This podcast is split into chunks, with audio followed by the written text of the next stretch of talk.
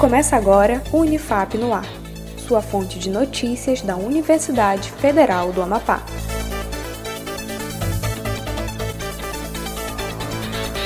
Olá, eu sou Iago Fonseca. Estamos de volta com mais uma edição do Unifap no Ar. Acompanhe a seguir as principais notícias da Universidade Federal do Amapá.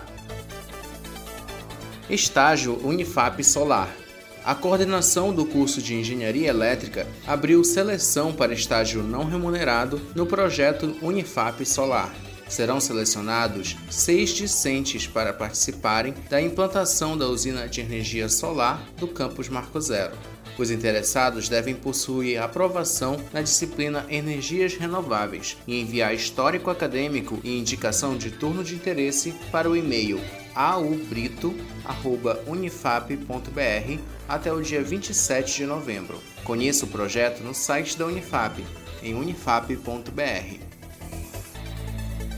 Orientações de TCC e estágio supervisionado o Conselho Universitário, Consul, divulgou a resolução número 19, com orientações complementares sobre as atividades de TCC e estágio supervisionado. Entre as atividades está a orientação para a elaboração de projeto do TCC, banca de qualificação e estágio supervisionado em formato virtual. As atividades devem ser realizadas em ambientes virtuais e por meios digitais, em acordo mútuo entre docente e discente no período de suspensão do calendário acadêmico 2020. Novembro Azul Novembro é o mês mundial de combate ao câncer de próstata. A campanha Novembro Azul traz este ano a conscientização e incentivo aos cuidados com a saúde, focada especialmente na prevenção e combate ao câncer de próstata, doença frequente em homens, assim como câncer de pele. Previna-se, cuide da sua saúde.